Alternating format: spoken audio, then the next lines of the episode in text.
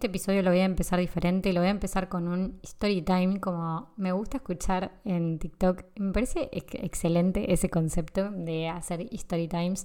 y andar contando las experiencias. Me parece que está bueno porque es una forma de expresar historias, contar historias, conectar con la otra persona que está del otro lado, pero a partir de algo tan simple y tan básico en nuestras vidas como contarle una experiencia a una persona o a muchas. Bueno, sin dar muchas más vueltas, en realidad hoy quiero contarte por qué ser parte de un grupo de mastermind y qué cosas aprendí siendo parte de un grupo de mastermind. Para quien no me conozca, mi nombre es Julieta Pilicioli, soy cofundadora de Regiar y Project Manager Digital de la agencia. Ayudo a emprendedores que se sienten que nunca logran organizarse a crear una planificación anual y un sistema que los ayude a liberar su tiempo y saber en dónde poner su foco día tras día. Voy a contar en este, en este episodio un poquito de mi camino hacia tener un mastermind. La realidad es que no era la primera vez que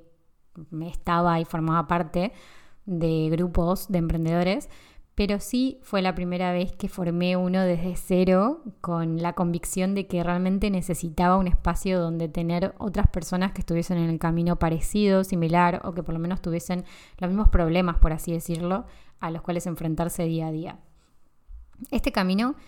me trajo hasta acá en realidad de una forma muy extensa, que no voy a, voy a tratar de resumirlo en este episodio, pero voy a continuar contando un poco sobre esto. Cuando llegué a Valencia me di cuenta al tiempito de haber llegado de que lo que más me hacía falta era de las cosas más básicas que solía hacer en Argentina, pero que en Argentina no le solía dar la relevancia o la importancia, el valor que le di acá después,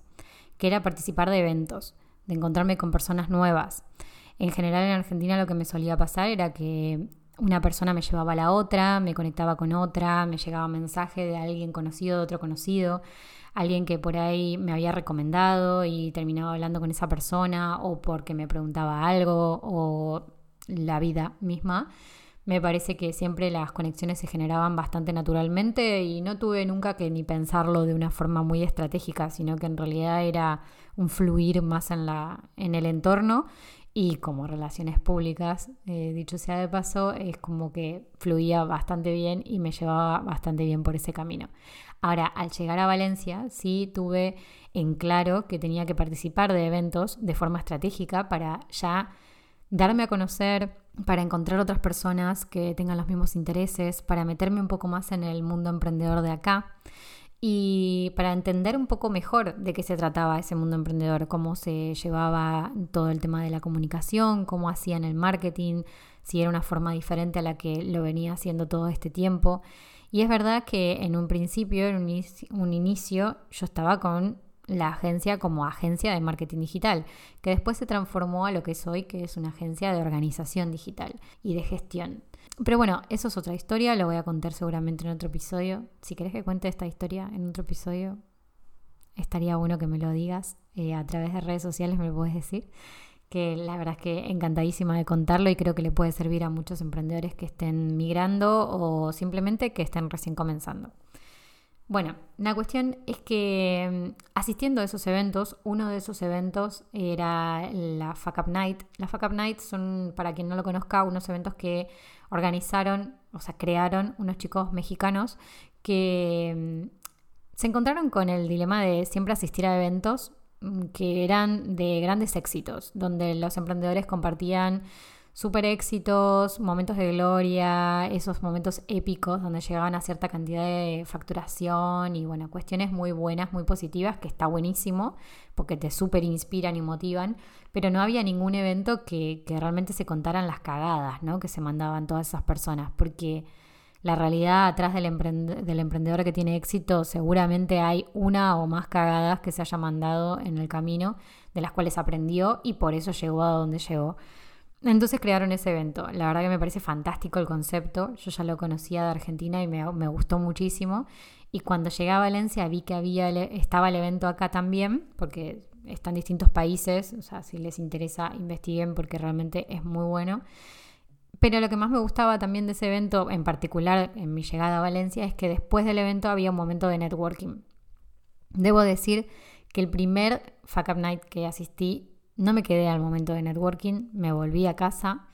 Fue muy incómodo al principio, realmente fue muy incómodo. Eh, y miren que soy bastante caradura, pero fue bastante raro la situación. Era el primer evento que asistía, completamente sola, no conocía a nadie, pleno invierno, no sé, raro todo. Pero bueno, me animé a, estar, me animé a escuchar, eh, estuve ahí, creo que habré hablado con una o dos personas, eh, hice pregunta, de hecho, también en el público, o sea, realmente me había movido, pero no me quedé a la parte fundamental, que era el momento de networking. El segundo ya sí, y la realidad es que de ahí puedo decir que aprendí muchísimo,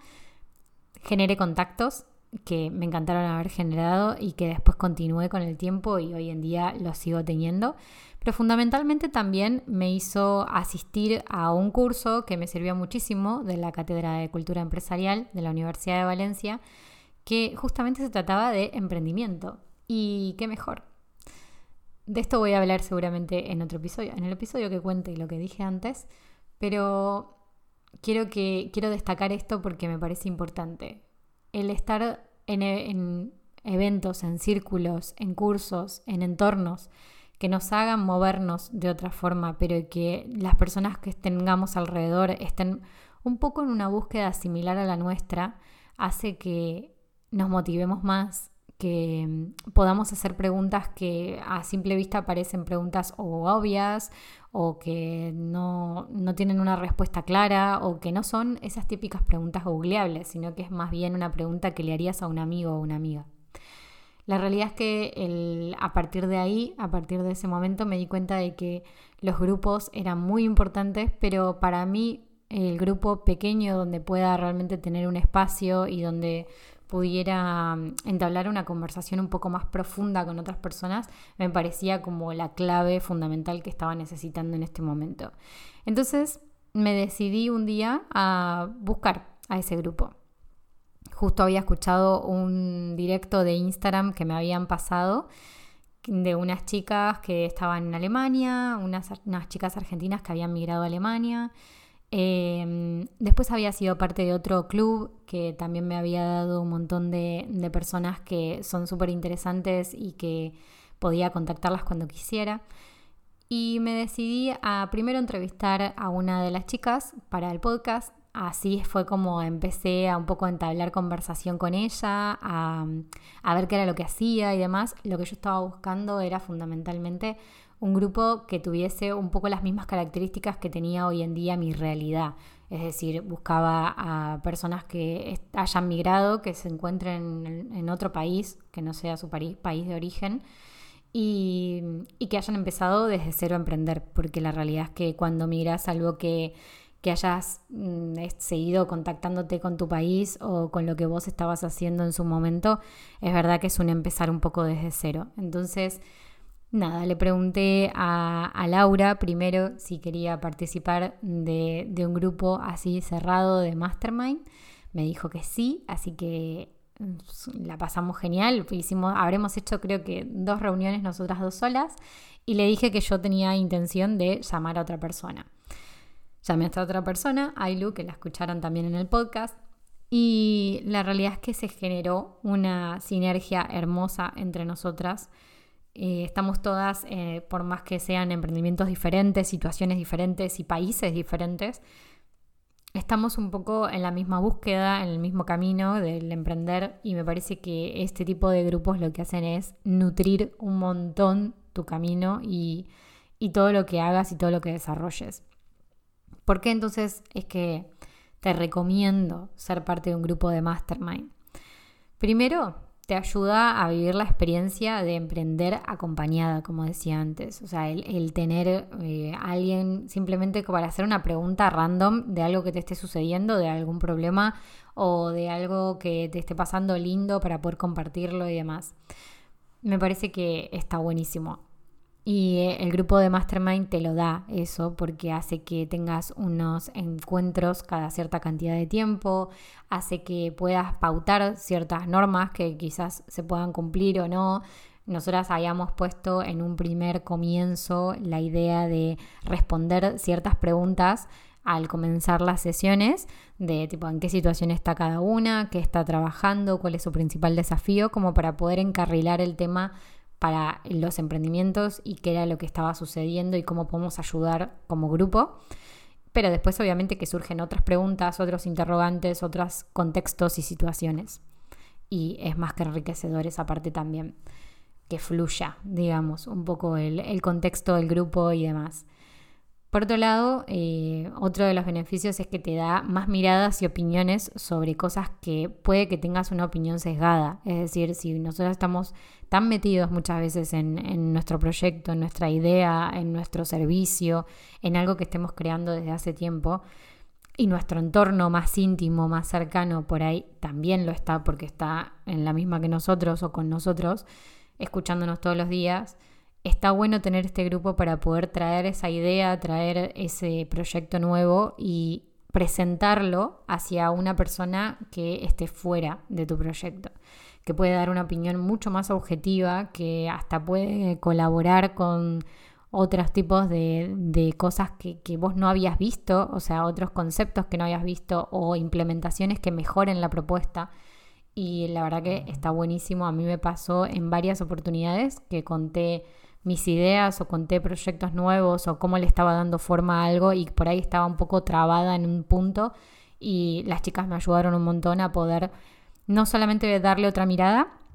sino también eh, reformular un poquito cómo lo estaba presentando para que sea más simple, para que se vea mucho más limpia la propuesta. Te nutre de otras experiencias, definitivamente, oportunidades y conocimiento de otras personas que mm, vos eh, estás buscando y que vos estás en esa búsqueda, pero que quizás no la vas a vivir jamás porque es la experiencia de otro. Todas eh, en este punto estamos en diferentes situaciones, o sea, las tres estamos en distintas situaciones, pero todas tenemos conocimientos variados y múltiples conocimientos de nuestra área de expertise. Y la realidad es que siendo tan diferentes nuestros proyectos, es verdad que capaz que con, una de ellas sí comparto mm, por lo menos el tipo de modelo de negocio, que es un poco más de servicio, es uno a uno y demás. Está buenísimo porque podemos darnos esa información que quizás vimos eh, en algún sitio o algo a lo que solemos nosotros prestarle atención, pero otras personas no, y eso te nutre un montón porque te da toda esa capacidad de búsqueda y de conocimientos y habilidades diferentes que tiene la otra persona que, que te nutren de un montón de sabiduría para poder implementarlo vos después o mismo para poder aprender cosas nuevas eh, de la vida misma, de experiencias de la otra persona. No nos olvidemos que en mi caso estoy hablando de otras chicas que también migraron, que también están en otros países y una de ellas de hecho está en un país con otro idioma completamente diferente al nuestro, entonces eso hace que las experiencias que ella tenga sean completamente diferentes a las que tenga yo.